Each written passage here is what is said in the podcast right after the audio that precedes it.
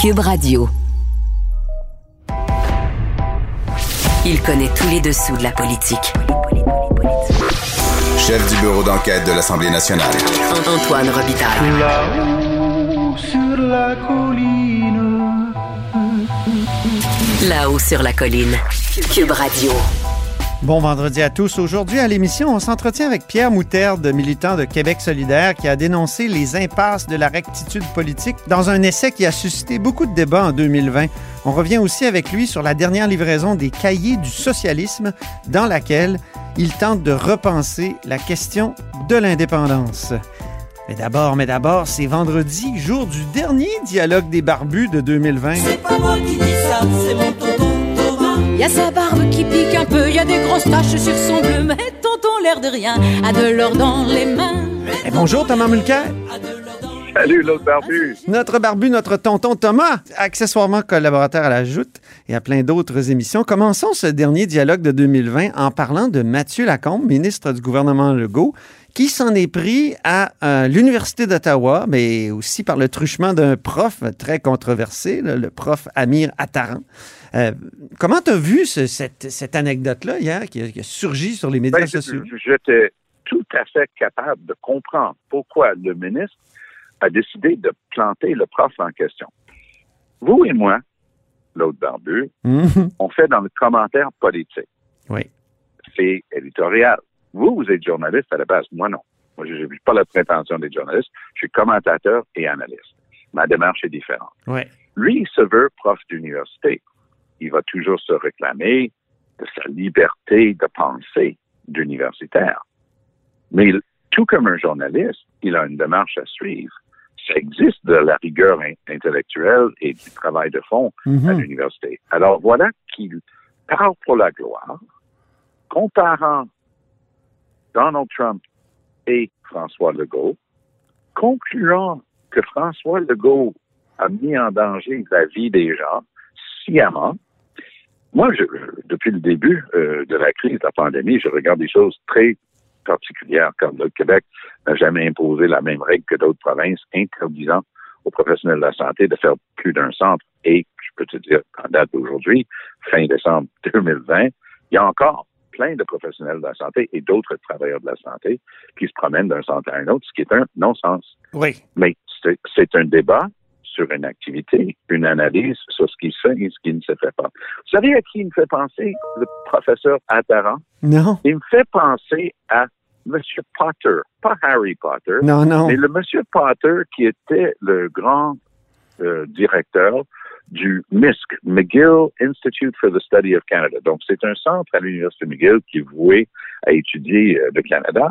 Et ce type-là qui en était euh, à la tête, il a, il a sorti un diatribe hallucinant à propos de, le- les- des gens qui ont été laissés sur l'autoroute 13 Andrew Potter, avait- oui, oui.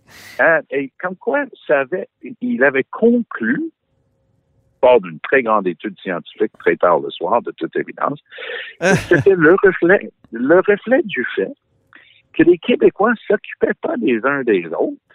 Et il est parti sur un chire sur le fait que dans les restaurants, tu as deux prix, le prix pas de taxe, puis le prix avec. En tout cas, c'est sorti absolument de nulle part. Le gars était obligé de démissionner dans le disgrâce. Mais il y avait plein de profs qui disaient que ça interférait avec sa liberté d'expression comme universitaire. Mais, mais j'ai lu aussi euh, Don McPherson dire ça en, Ah, y y dans, dans. The Gazette. Et, et je vais te dire, et je vais te dire, Don McPherson a dit, il y a personne qui s'est levé pour protéger la liberté académique du professeur Andrew Porter à l'époque. Ça, c'est, il, il faisait en écho à, à l'affaire du mot en haine, là, à l'Université Ben oui, d'Ottawa. Mais je suis revenu Mais dans les archives, puis il y avait Jean-François Lisée et, ça c'était en 2017, et François Legault qui avait, qui avait dit, il a le droit de dire ce qu'il veut, mais nous, on a le droit de dire que c'est inacceptable. Et, moi, quand j'ai écouté, j'ai lu ce que Mathieu Lacombe écrivait hier, il me semblait qu'il y avait un appel à la censure et qu'il aurait peut-être pas dû dire, euh, tu sais, d'invoquer la, la possibilité pour l'Université d'Ottawa de, de fermer la trappe à Attaran. Est-ce est-ce qu'il aurait pas dû, justement, se placer du côté de la liberté académique? Ben, il, il aurait peut-être dû rester sur le fond Mhm. et répondre du tac au tac sur le fond. Mais le problème avec un truc comme Attaran ou comme Andrew Potter, c'est qu'il se réclame de cette liberté d'universitaire qui exige une certaine démarche académique avec un, un minimum de fonds et il se lance dans des trucs qui sont tellement de l'à peu près Ouais. que si on devait les juger comme académiques, si on devait donner une note, on est fin de session, tout le monde donne des notes à tout le monde. Ça, comme moi, je suis prof universitaire. J'aurais reçu un truc comme ça, sans analyse de fond, sans cap- capacité de le soutenir, sans exercice de rigueur intellectuelle, sans source valable, Mhm. sans science, sans exemple, juste de là à peu près, puis on garoche ça. C'est plus académique, ça. Donc, c'est comme si un journaliste décidait d'un jour se lancer à une attaque purement personnelle, mais puisque c'est dans un journal, dit non, mais j'ai ma liberté d'expression comme journaliste. Le- Les tribunaux disent un instant. Euh, T'as pas le droit de dire n'importe quoi. Voici les règles pour une démarche journalistique. Ça doit être ça, ça, ça et ça. Les tribunaux ont, bien cadré ce que ça voulait dire de, faire un travail de, rigueur et, de travail de journaliste. C'est exactement la même chose au niveau universitaire. Moi, je défendrai toujours la liberté d'expression.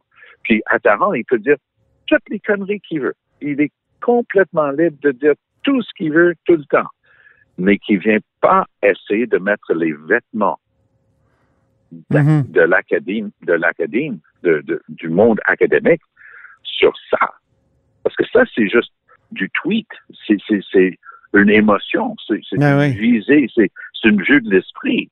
Donc, il faut Parce qu'il faut rappeler qu'il a dit quand même que François Legault avait choisi la voie immorale et non scientifique de Donald Trump. Les deux sont nationalistes et leur accomplissement a été d'envoyer les leurs à l'abattoir.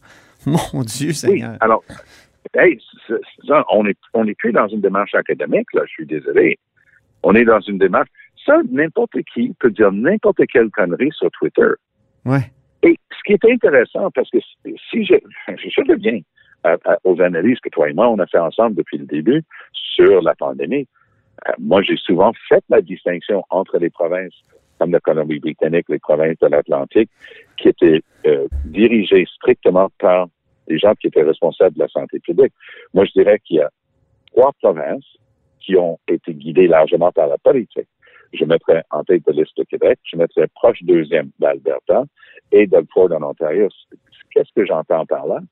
Ben, Doug Ford a eu la gentillesse de le dire souvent. Ben, je veux pas que la pandémie puis la lutte euh, à la COVID-19 nuit à l'économie. Merci. Jason Kenney de l'Alberta, c'était hallucinant il y a quelques semaines. Il a dit oui, on est en pleine éclosion à travers la province, mais je veux pas euh, jouer dans la liberté des gens, mais je dois être plus strict. Donc maintenant, c'est last call à 11 heures le soir pour, pour les bars. Je me suis dit, ça se peut pas, là. Le gars, il garde ses bars ouverts tout en. Donc, je peux faire une démarche de critique, une analyse le plus objectif possible avec m- mon point de vue, c'est qui est le parti commentaire et édito.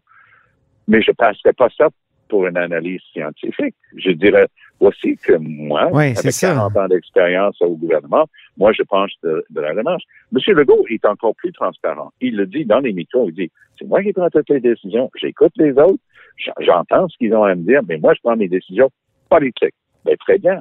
On sait au moins qu'il a Alors que- de, de prendre ça sur les épaules. C'est ça. Alors Cataran, lui, il dit que la nation québécoise est encore un échec.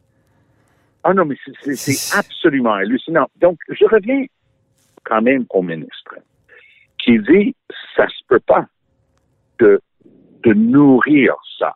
Je ne sais pas ce qui se passe à l'Université d'Ottawa en particulier.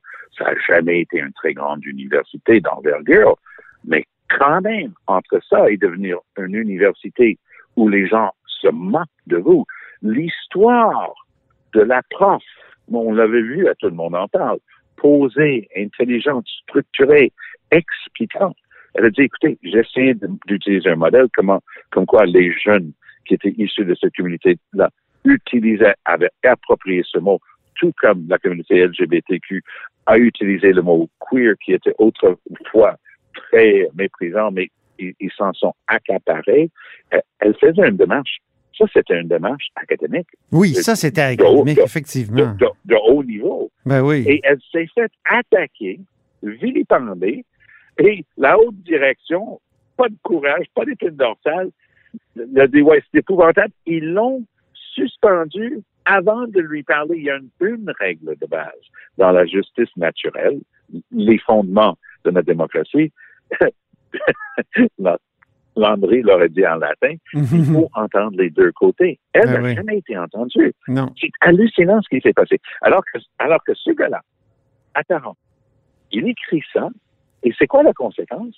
Parce que qu'est-ce qu'il y a de différent? Lui, il est en train pas juste de s'attaquer à François Legault.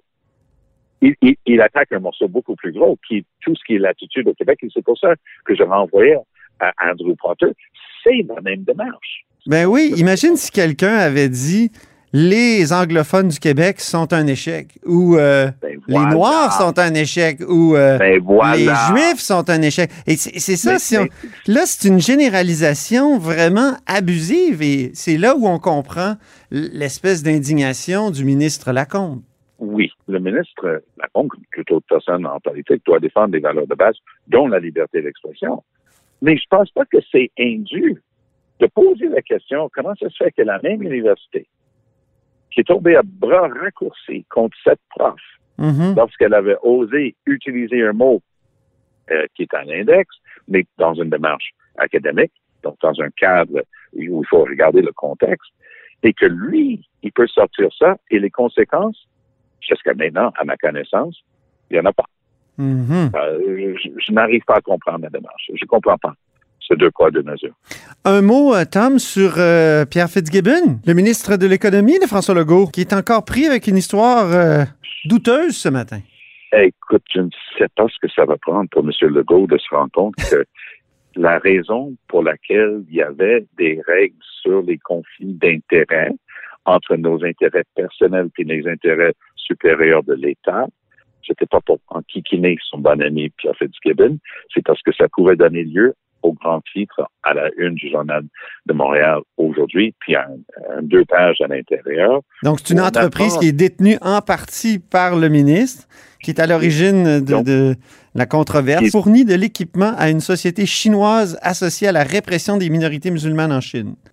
Alors, il y a un million et plus de Ouïghours qui Ouais. sont la minorité musulmane dans le nord-ouest de la Chine et qui sont littéralement gardés dans des camps de concentration par euh, les Chinois. Beaucoup de gens euh, en, en parlent énormément parce que c'est un, un problème pour la planète de ne pas retenir les leçons de Nuremberg et tout ce qui s'est passé dans- lors de l'Holocauste.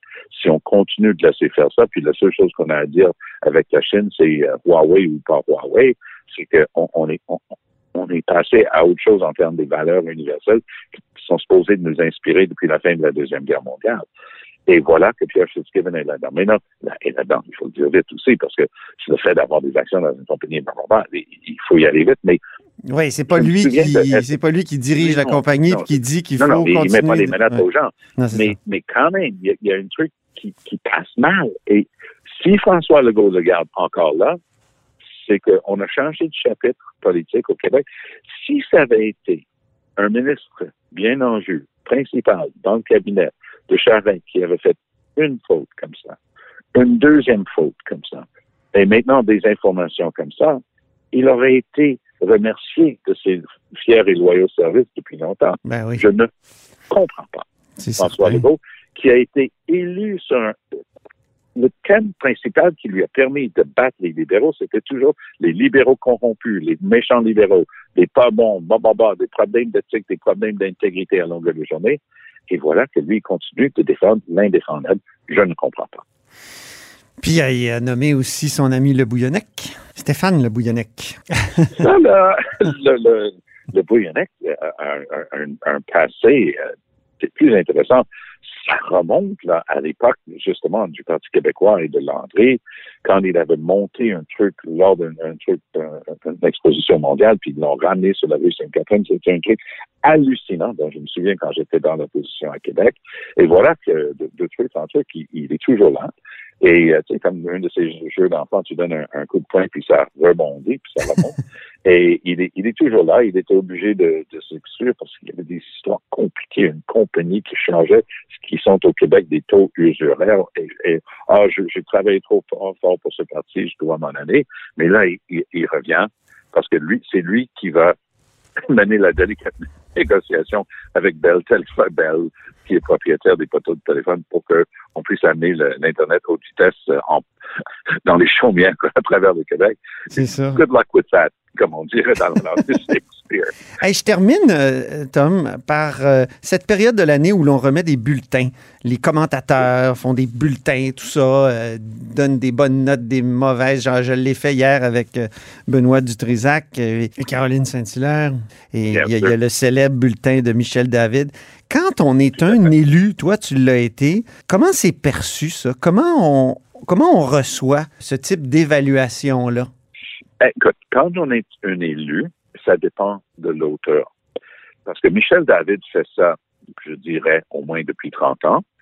Et il est tellement, euh, il a une plume tellement bien, euh, un, un- un crayon tellement aiguisé que les, les gens l'écoutent.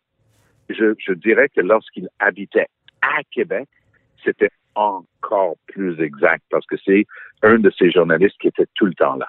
Mhm. Il écoutait tout, il captait tout. Il avait vraiment la capacité de jauger et, et de sentir tout ce qui se passait. Mais je vais te raconter, pour répondre à ta question, une anecdote. Oui. 2003, donc je suis rendu euh, ministre dans le nouveau gouvernement de, de M. Charret. Oui. Euh, je viens de faire la conférence des partis des Nations Unies pour Kyoto et je passe euh, rencontrer les gens à la Maison de Québec, qui est un peu notre ambassade à Paris. euh, et donc, ça se passe euh, d'une manière intéressante parce qu'il y avait des gens qui étaient très bien, d'autres qui étaient très partisans parce qu'ils avaient été nommés par le gouvernement, un petit peu moins sympathiques. Mais il y a quelqu'un qui, pour montrer qu'il était ouvert, et, il me regarde et dit, puis félicitations pour votre bonne note aujourd'hui. Alors, lui, il avait déjà lu. Il avait sans doute reçu Ah à oui? l'époque, probablement un fax ou peut-être en ligne, le, le bulletin où Michel David avait dit que comme ministre de l'Environnement, j'avais bien performé. Et lui, ce qui m'a, ce qui m'a attendri, c'est qu'il prenait ça comme si c'était un bulletin universitaire. Si c'était un bulletin vraiment d'école, pondéré. C'est l'opinion d'un gars super expérimenté. Mais c'était juste l'opinion d'un journaliste. Mais lui, il me traitait comme avec des tapes dans le dos. Hey, bravo, euh, two thumbs up, là. T'as eu une bonne note sur ton bulletin. c'est là où je me suis rendu, c'est là où je me suis rendu compte de toute l'influence de quelqu'un comme euh, Michel David, très respecté, très écouté. Les, les gens savent qui suivaient de, de près toutes les nouvelles. Ils étaient prêts à regarder son analyse. Puis, je te le dis toujours avec euh, beaucoup, beaucoup de, de, de plaisir. Je le délecte à chaque, à chaque euh, session. Mais en même temps, est-ce que c'est pas parfois un peu sommaire? Euh, Il y a Oh, des gens en politique qui me Oh, disent c'est vraiment frustrant parce qu'on réduit, euh, comment Oui. dire, ma performance à une petite anecdote, micro-anecdote, alors que, alors que j'ai fait fait. beaucoup plus que ça. Est-ce que c'est est-ce que c'est pas Mais frustrant? je pense, je pense à, à des, à des bons euh, ministres, mais qui ont pris énormément de temps à ce que les gens comprennent jusqu'à quel point ils étaient bons parce qu'ils sont discrets. Je pense à quelqu'un comme Jeffrey Kelly. Il était Ah oui. discret comme ministre des Affaires autochtones. Mais shit, il, il était bon. Et il connaissait toutes les communautés. Il, avait développé des relations avec tout le monde. Il était très efficace dans ce qu'il faisait. Mais c'est vrai qu'il était tellement discret, il passait sous le radar. C'était, c'était pas le gars qui était très, très noté. Mais l'autre point que tu soulèves est, est extrêmement important aussi. Parce que une, une pelure de banane, et bang, ça, ça, c'est réglé, t'es casé. Mais parfois, ce sont des pelures de banane qui en révèlent beaucoup. Voilà. Je vais finir avec ça Ouais. cette semaine, Aaron O'Toole, qui faisait un très bon travail de se présenter aux Canadiens, s'est fait prendre les culottes baissées. Il a donné une conférence à l'université Ryerson à Toronto au club conservateur. Donc, il est avec des jeunes conservateurs. Puis la question vient parce qu'on poussait pour enlever le nom Ryerson parce qu'il était une des personnes qui avait participé à la création des fameux pensionnats autochtones. Est-ce qu'on devait enlever le nom? Il dit deux choses. Il dit dans un premier temps, tous les gens qui sont à gauche sont des cons, de, de, de, de dumbest, sont les plus caves de l'université. Il savait, il savait pas assez, lui, parlant d'être cave, que tout ce que tu dis aujourd'hui dans un- une conférence comme ça, ça va être enregistré et répété tout, tôt ou tard. Donc, ça. une couple de semaines plus tard, ça finit par sortir. Mais la deuxième chose qu'il a dit, qui lui a vraiment plongé dans l'eau bouillante, il a dit, vous savez, à la base, ces, ces pensionnats autochtones étaient pour instruire euh, les, les Indiens, les, les Premières Nations, comme on dit aujourd'hui. Là, là, il a manqué quelques chapitres. Il était ministre lorsque le rapport extraordinaire de la commission euh, euh, Vérité et Réconciliation a été rendu public. Ces écoles-là, c'est établi, ça c'est établi scientifiquement avec de la recherche validée, qui ont été créées pour battre les enfants jusqu'à ce qu'il n'y ait plus d'Indiens dedans. Et c'est pas moi qui dis ça, ça c'est une ci- citation historique. Mhm. Les enfants étaient battus, violés. On les interdisait d'utiliser leur langue. On les enlevait à leurs parents. C'était des, c'était de l'assimilation qui était le résultat de racisme et de colonialisme. Euh, Il y avait rien de bon à la base dans ces écoles-là.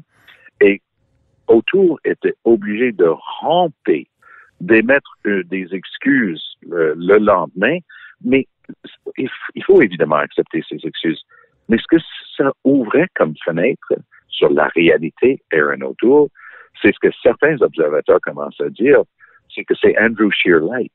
Ah C'est oui. que ce gars-là n'a pas l'envergure. Harper, on pouvait aimer ou, ou détester, mais Harper avait du contenu. Harper, j'étais là, je faisait pas longtemps que j'étais député.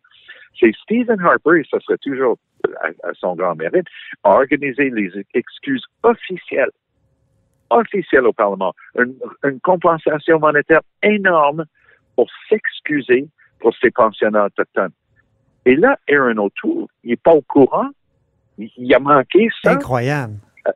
Mais c'est ça. Et, et ça ouvre donc, pour les gens qui suivent ça, peut-être ça gagne à la base vont lui donner des tapes dans le dos.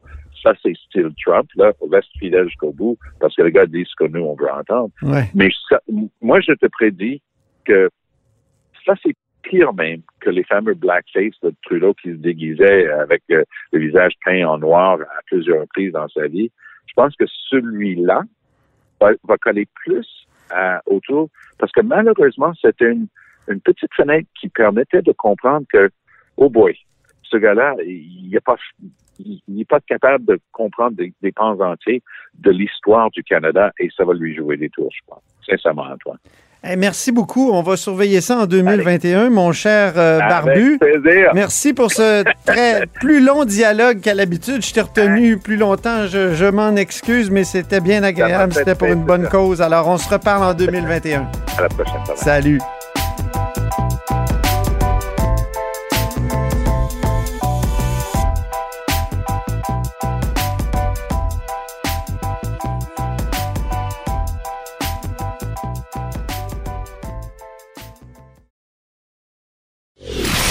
Antoine Robitaille.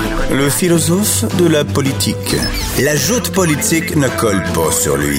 Il réussit toujours à connaître la vérité. Vous écoutez là-haut sur la colline. À plusieurs reprises récemment, je me suis demandé ce que mon prochain invité pensait, notamment lorsqu'on- lorsqu'a éclaté la controverse entourant la liste de lecture du premier ministre que l'Association des libraires avait cru bon d'expurger de quelques titres controversés. Cet invité, ben, c'est Pierre Mouterne, qui est essayiste. Bonjour. Ben, bonjour. Vous avez publié Les impasses de la rectitude politique en 2019. Qu'est-ce que vous avez pensé de cette controverse autour de la liste de lecture euh, du premier ministre qui a été expurgée finalement, qui a été euh, donc corrigée, mais euh, qu'a- qu'avez-vous pensé de ça? Est-ce que c'est pas un, un exemple de rectitude politique extrême? Tout à fait, enfin extrême. En tout cas, c'est un autre exemple, un de plus parmi Oui. les nombreux qu'il y a. Ce qui, à la fois, euh, bon, me contente dans le sens que cet ouvrage que j'ai écrit va toucher vraiment un point sensible dans, dans notre société, mais aussi me rend un peu malheureux parce que ça veut dire que ces tendances-là sont bien ancrées dans la société et même elles tendent quelque part à se développer ou se généraliser. Donc, ce qui est, ce qui est un problème. L'autre problème aussi, c'est que Mathieu Bocoté, euh, c'est quelqu'un que j'apprécie. J'ai déjà été avec lui sur des. sur Oui, des parce qu'il faut, il faut préciser aux auditeurs qui s'en souviennent pas qu'un des livres controversés, c'était précisément celui de, de Mathieu Boccoté, qui était recommandé par le premier ministre. Et euh, bon, l'Association des libraires, euh, voyant une sorte de tollé autour de ce livre-là, avait coupé cette, cet extrait-là au montage là, de la liste de lecture du premier ministre. Donc, vous, c'est. Moi, j'ai trouvé, en tout tout cas dans votre livre et son livre, il y a- beaucoup de convergences. On en a discuté ici à ce micro. Oui, Et- c'est-à-dire qu'il y a des constats similaires. C'est ça, c'est ça. Notamment sur le fait que la rectitude politique, c'est un poison, Oui. que la moralisation de la politique, comme je l'indique dans mon livre, c'est un problème parce que ça, ça empêche justement, ça, ça, ça ferme, ça paralyse le débat, le débat Mhm. politique. Et en politique, quand on est dans une démocratie, en tout cas une société qui aspire à des, à des valeurs démocratiques, il faut absolument pouvoir débattre, échanger. Et puis la liberté, c'est toujours la liberté de celui qui ne pense pas comme nous. C'est un peu ce que disait Rosa Luxembourg, et ça, je, partage beaucoup ce, point de vue. Donc je pense que c'est très, très contre-productif de vouloir euh, bon, empêcher des gens comme Mathieu Bocoté, qui est enfin un nationaliste conservateur, euh, bon chic, bon genre, mais qui est pas... c'est pas ses idées sont tout à fait euh, valables dans un sens. En tout Mhm. cas, il faut les discuter. Et moi, donc, je le considère pas comme un ennemi qu'il faut abattre, absolument pas, mais plutôt comme un, un adversaire politique, euh, habile d'une certaine manière, mais dont il faut essayer de montrer les limites, les, les limites des points de vue qu'il développe. Puis c'est ce que j'ai essayé de faire, en particulier dans mon livre. Parce qu'au fond, si on a des constats similaires, euh, peut-être un peu les limites de Mathieu Bocoté, selon moi, viennent plutôt du, du- de, enfin, de la façon dont il tente après d'expliquer les raisons profondes de cette euh, rectitude politique, d'où elle vient, pourquoi elle vient, et puis euh, la façon Ben, dont vous vous entendez quand même sur une certaine mutation de la gauche, euh, une gauche qui jadis était centrée sur euh, les travailleurs, sur et maintenant qui est centrée sur l'identité. Voilà, c'est ça, ça. Les Tout identités, l'explosion des Tout identités. à fait. Mais sauf que Mathieu Bocoté s'installe dans une opposition entre d'un côté cette gauche libérale, identitaire, aux visées fragmentaires, et une opposition donc entre cette gauche et une espèce de nationalisme euh, plutôt situé au centre droit, voire droite, dépendant des, des moments, et qui n'a pas au fond, euh, et il ne nous permet pas ainsi de comprendre quels sont les problèmes qui traversent notre société aujourd'hui. Parce qu'au fond, si on regarde un petit peu ce qui se passe, par exemple, aux États-Unis, ben, c'est un peu la même chose. Il y a d'un côté le Parti démocrate et de l'autre côté le Parti des républicains. Et nous, ici, ben, on a la CAQ d'un côté, on a des idéologues très habiles comme Mathieu Bocoté, Mhm. mais de l'autre côté, qu'est-ce qu'on a? On a une gauche éparse, divisée, fragmentaire. Et la solution, ben, selon moi, et c'est là où on différencie, c'est que il- on soit capable à gauche de reproposer une alternative politique qui soit stimulante puis qui s'attaque véritablement aux problèmes de fond qui traversent Mhm. notre société et qui explique la rectitude politique. Parce que la rectitude politique, c'est pas simplement que il y a un manque d'expression du droit à l'expression politique, mais c'est Ouais. avant tout une crise de la, de la représentation politique, une crise de la politique elle-même qui fait que au Mais, Québec, mais comme cette crise-là n'est-elle pas due au- à la mutation de la gauche que vous exposez dans votre livre et que Bocoté aussi expose d'une certaine façon?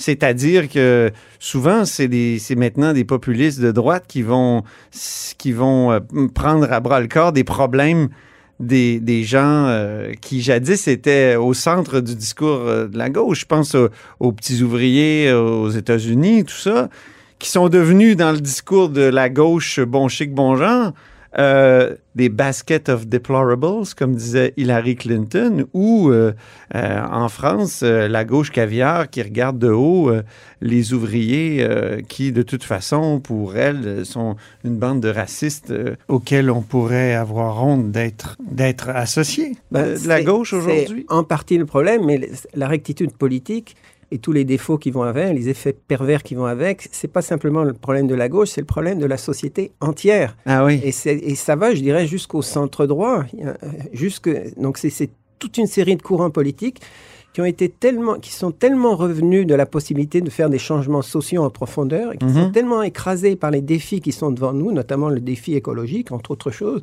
Mhm. ou les défis géopolitiques d'aujourd'hui, qu'on préfère en rester, je dirais, à des logiques des apparences, à cette fameuse tyrannie des bonnes manières qui semble résoudre les problèmes parce qu'on a l'impression qu'on fait le bien, qu'on fait ce qu'on doit faire, mais qui, en fond, ne change absolument rien de fond.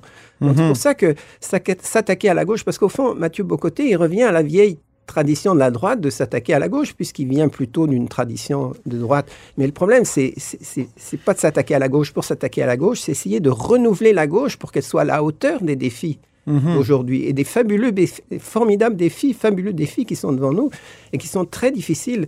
Et alors, à l'heure actuelle, le- Pensez-vous que la gauche a envie de changer?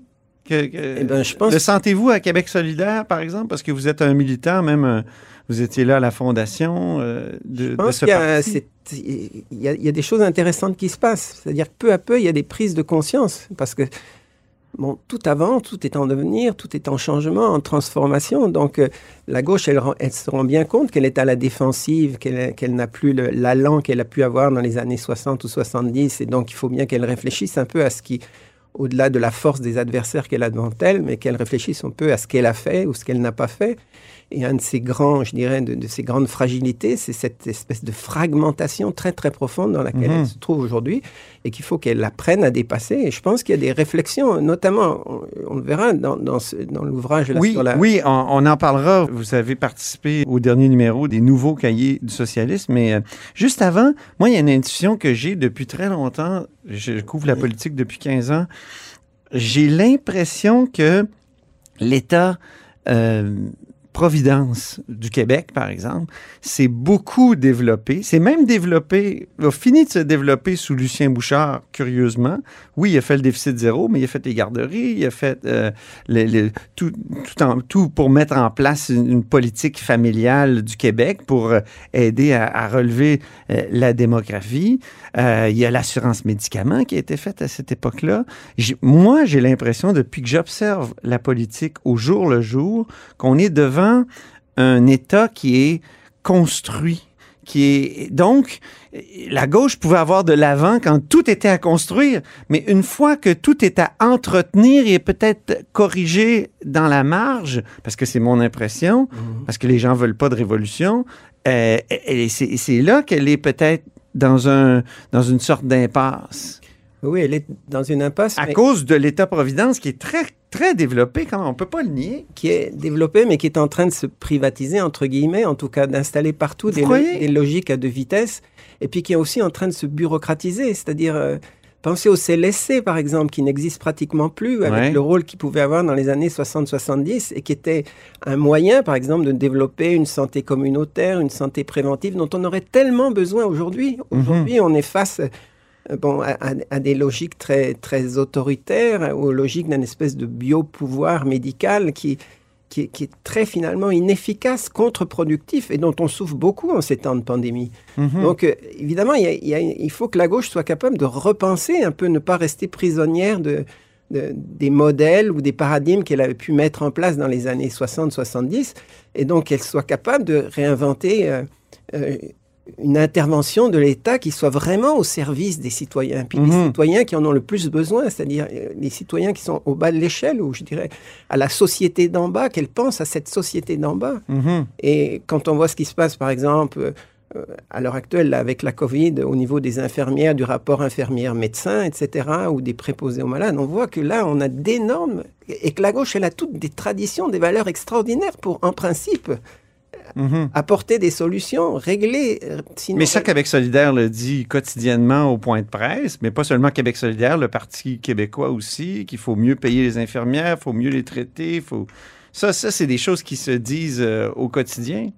Oui, oui, bien sûr. Mais c'est des corrections d'un système qui existe déjà. C'est comme, euh, euh, c'est comme rénover l'échangeur turco. Vous voyez, moi je, moi, je vois l'État comme l'échangeur turco là, qui a besoin d'être rénové, Ouais. mais j'ai comme pas l'impression que les gens veulent changer complètement l'échangeur turco. Ben, C'est-à-dire que moi, je pense qu'il y a- il y, a un enjeu là autour de l'État, un enjeu, Oui. c'est-à-dire qu'il y a toutes les politiques néolibérales qui visent à, à privatiser une, une série, et quand on ne privatise pas les, les fonctions traditionnelles de l'État, on y exemple. installe les logiques du privé. Un exemple de, de privatisation récente. Un exemple de privatisation récente de...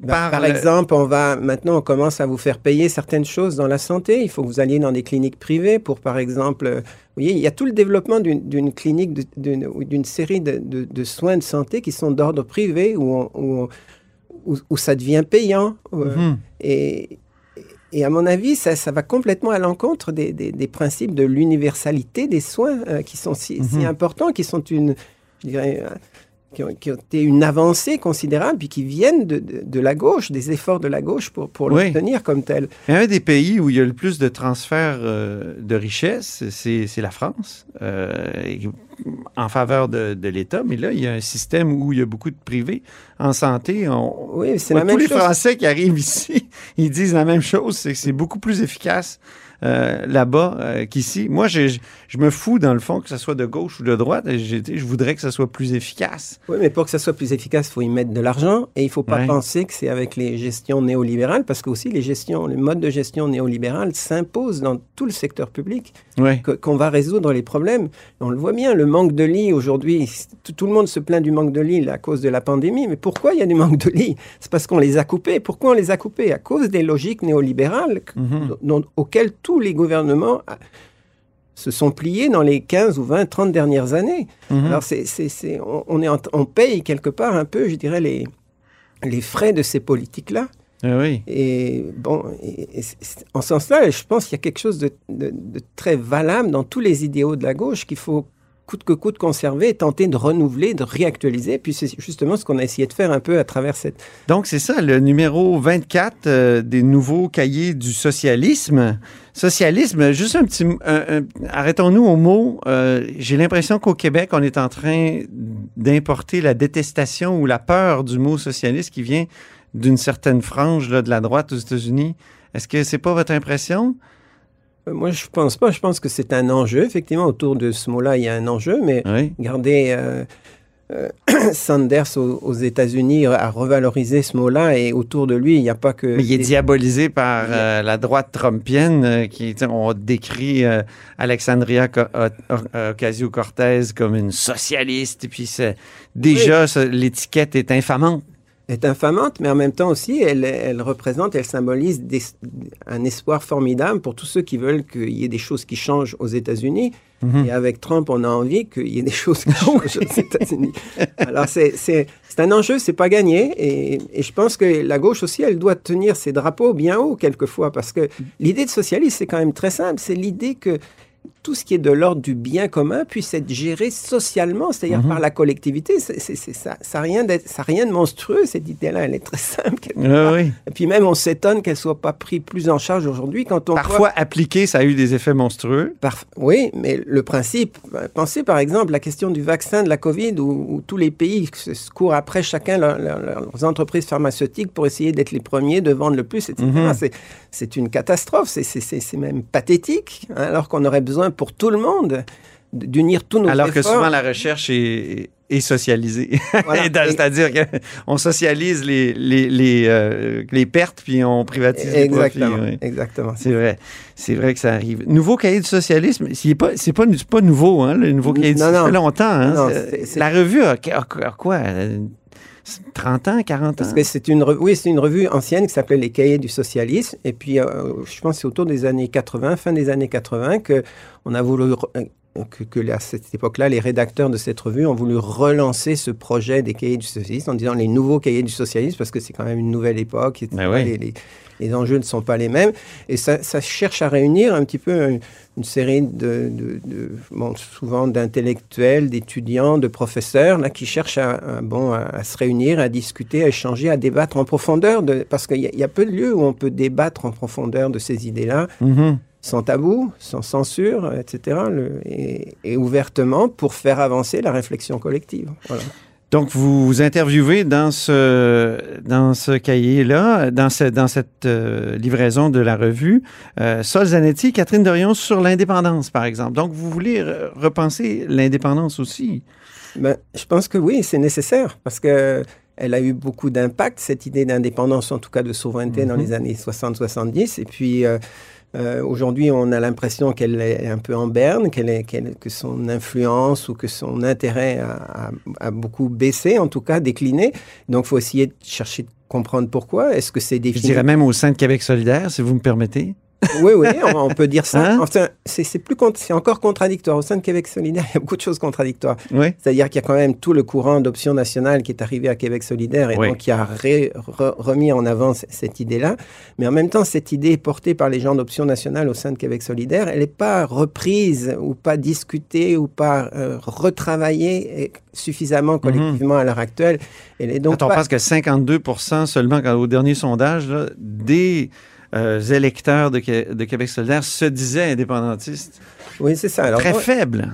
Oui, c'est faible. Donc, il y, a- il y a tout un travail à faire. Euh, Donc, Dorion et Zanetti, c'est des, exceptions au sein de Québec solidaire. c'est pas, pas des Pas des exceptions, mais une faible sont- majorité. Pas ils- une majorité claire. Ils sont, ils sont en même temps très appréciés au sein de Québec solidaire. Il ne faut pas oublier. Et puis, ils représentent un peu la jeunesse, la nouvelle génération. En tout cas, ils sont très féconds. Là. On, puis- s'ennuie d'eux là, parce Ouais. qu'ils sont, ils Ouais, ils sont, sont pas ici au Parlement. Donc, non, c'est- c'est intéressant. Le, le- leur effort de penser, par exemple, Catherine Dorion, de penser euh, l'indépendance au temps des GAFA, par exemple. Parce que ça, c'est c'est- c'est des, des nouveaux contrôles euh, de grandes entreprises, de grands oligarques sur, euh, sur, nos- sur, sur la vie culturelle, par exemple, québécoise. Mhm. Et ça, on on est loin de ce qui se passait dans les années 60-70, mais pourtant les indépendantistes doivent pouvoir apporter des réponses à, à ces questions-là. Euh, la- la- Sol, lui, au contraire, c'est la, la question de la souveraineté populaire. Ça aussi, c'est intéressant. Et c'est quoi l'idée de souveraineté populaire? C'est bien Mhm. sûr que le peuple québécois puisse, euh, bon, pu- puisse décider des lois qui sont les siennes, mais le peuple québécois, ça, ça- ça veut dire quoi exactement? Ouais. C'est-à-dire qui doit décider C'est donc toute la dimension profondément démocratique.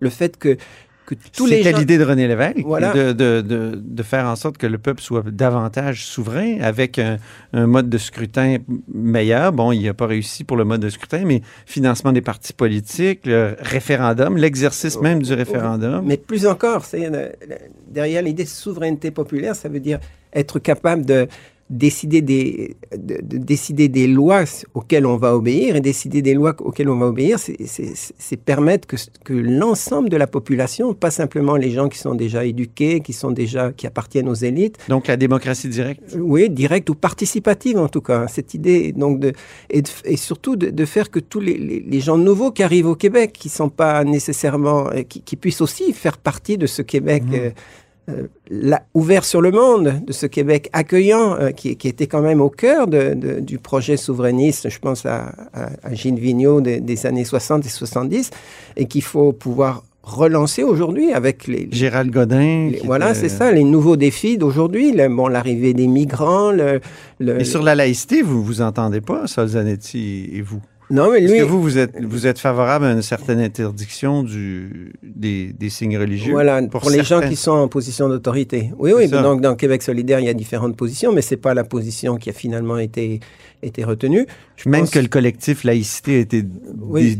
Ça, dissous? Ça, c'est des, des difficultés que connaît Québec solidaire et qui sont, selon moi, regrettables. Mhm. Euh, parce qu'au fond, euh, une fois encore, c'est important que le débat, la discussion, que des, que des points de vue qui ne sont pas ceux qui sont hégémoniques au sein d'un parti puissent exister, puissent être entendus. Et s'ils ne, s'ils ne le sont pas, ça, ça peut toujours augurer de dérives dangereuses par la suite.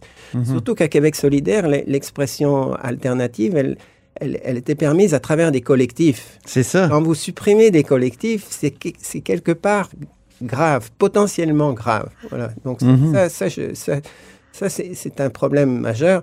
Euh, selon moi, et bon, il faut, il faut y veiller, quoi. Il faut y veiller. C'est-à-dire qu'il y a des tendances. c'est- difficile aujourd'hui pour la gauche d'arriver à ce, Mhm. d'être à la hauteur des défis euh, qui sont devant elle, parce que ces défis sont énormes, et puis parce qu'elle est à la défensive, elle est, elle est désorientée, elle doit arriver à repenser le monde dans lequel elle se trouve aujourd'hui, qui est un monde si différent, qui s'est transformé si profondément. Et, qui fait qu'on n'a pas de recettes tirées du passé, hein, notamment la laïcité. Ah, on avait un peu toutes les recettes peut-être qui venaient de la France ou d'ailleurs, et, elles ne marchent pas. Donc il faut arriver à trouver des recettes et des recettes, pour moi aussi, ce qui, qui est important et ce que ne pense pas assez Québec solidaire, des recettes qui permettent d'unir les gens. Parce que la force... Comme quoi, par exemple, vous pensez à quoi? Ben, je pense que la laïcité, par exemple, de, de, de- de s'en être tenu aux recommandations Taylor-Bouchard traditionnelles, aurait permis d'éviter des cassures, par exemple, entre des franges du Parti québécois et Québec solidaire, aurait permis après de favoriser des alliances qui auraient rendu beaucoup plus forte la gauche à se- pour se faire entendre Mhm. même y, y compris en termes, euh, en termes électoraux, enfin en termes de, de- de nombre de députés à l'Assemblée.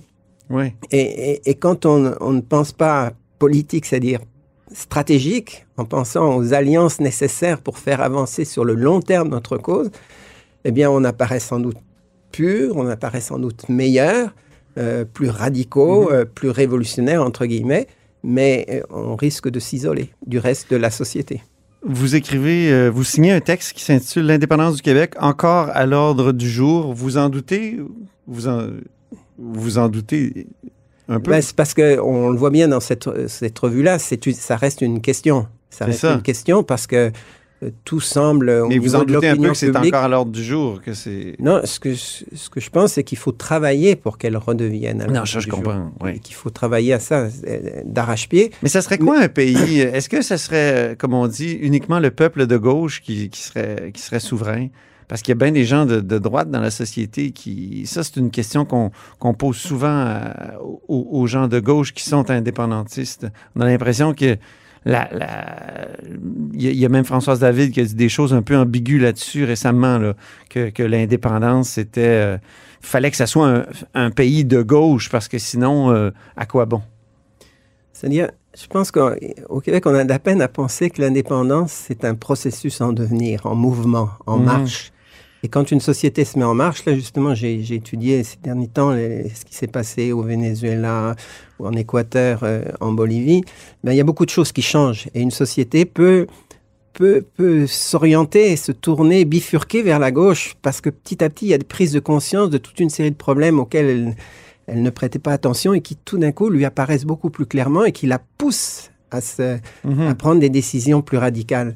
Et je pense que c'est ben, c'est ce qui est arrivé hein, dans les années 60 et 70. euh, peu Ici à au peu. Québec? Au Québec, bien sûr. Il y a eu, euh, il y a- eu une montée d'un mouvement social très, très fort euh, qui a pris plein de, plein, de, plein de formes, plein de traductions politiques. Mais, qui a laissé beaucoup de traces euh, dans notre système politique actuel, dans notre régime, alors que les pays dont vous parlez, c'est des pays qui sont en crise où les expériences de gauche souvent ont mené à des, euh, à des, à des gouvernements extrêmement corrompus. Si, je ne m'abuse, je regarde ça de loin, je ne suis pas un expert comme vous, mais dites-moi, est-ce que c'est pas... euh, c'est- ça me semble peu inspirant?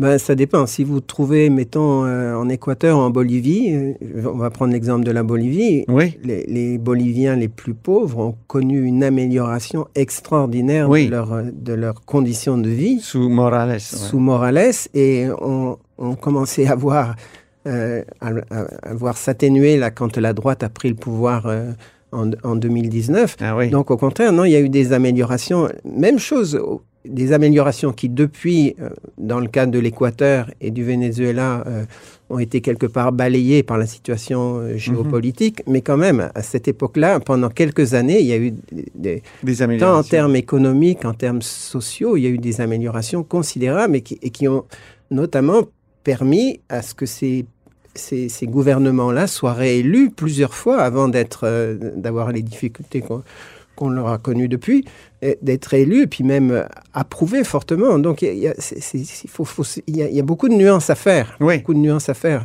Et, et- et- et notamment cette idée euh, pour ces trois pays-là d'utiliser les ressources, euh, les ressources du pétrole ou les Oui. ressources du gaz pour pouvoir, euh, disons, euh, soutenir beaucoup plus profondément ou améliorer les conditions de vie des gens les plus démunis, c'est quelque chose d'assez extraordinaire. Oui, ça semble être une idée euh, qu'on a presque utilisée ici avec l'électricité. On pourrait Voilà, dire il y a des parallèles à faire avec Tout à fait, il y a des, tout à fait, c'est le, le modèle Mais ça national. semble avoir dérapé, en tout cas au Venezuela. Comme je vous ai dit, vu de, de- d'un Oui, oui, non, non, c'est sûr. Ben, novice en tout cas, euh, avec, ou d'un depuis ignorant. sous l'ère Maduro, c'est sûr que là, là ça, serait, ça, ça ferait l'objet de toute une longue discussion, mais, mais indépendamment de ça, euh, ce, qui, ce qui est intéressant dans, dans ces, dans ces trois mouvements et qui pourrait nous servir de modèle, c'est de voir la force de changement possible quand Ouais. un peuple se met en marche. On l'a vécu dans les années 60-70, eh bien, c'est la même chose qui s'est passé pendant quelques années. Ils sont sous le modèle de l'ancienne gauche, par contre. Pas la gauche des campus, la gauche woke, la gauche euh, qui se prétend Ah, éveillée. C'est très intéressant parce que justement, en Équateur et en Bolivie, toute la question identitaire était là. hein, parce qu'il s'agissait des peuples autochtones, Ben oui. des, des sociétés où il y a souvent la moitié de la population qui est autochtone. Mhm. Donc il y avait des forts mouvements identitaires, mais des mouvements identitaires qui se sont pensés en, en alliance avec des mouvements, avec des mouvements sociaux non autochtones, avec d'autres mouvements sociaux, et qui ont donc pensé un projet rassembleur, un projet politique rassembleur. C'est ce qui leur a permis d'arriver au pouvoir. Mhm. Et, et pour Est-ce moi, que c'est possible dans l'hypermodernité de rassembler? comme Euh, l'hypermodernité à laquelle on est arrivé, nous, euh, Je ici pense au que Québec? c'est ça le défi de la gauche. Et, et je pense que la question nationale au Québec pourrait permettre de rassembler parce qu'elle elle nous oblige à avoir des échéances, elle nous oblige à avoir une stratégie. Et à travers la constituante, elle nous permettrait justement de, de pouvoir que toutes ces, ces, ces, ces dimensions euh, fragmentées, hein, la lutte écologique, la Mhm. lutte féministe, euh, euh, tout- toutes les, les sensibilités très diversifiées qui s'expriment dans notre société pourraient s'exprimer, on pourrait en tenir compte, mais tout en les inscrivant dans un projet collectif global, commun. Mhm. Et c'est ça, à mon avis, qui peut être euh, la force euh, de l'indépendance aujourd'hui. Ben, merci beaucoup, Pierre Moutarde, essayiste et membre du comité de rédaction de ce numéro des nouveaux cahiers du socialisme, numéro 24, automne 2020. Euh, la question nationale revisitée, enjeux, stratégie, convergence. Et c'est tout pour Là-haut sur la colline en cette année 2020. Et oui, c'est notre dernière. Merci d'avoir été des nôtres. N'hésitez surtout pas à diffuser vos segments préférés sur vos réseaux et revenez-nous en 2021 qu'on vous souhaite heureuse et bonne.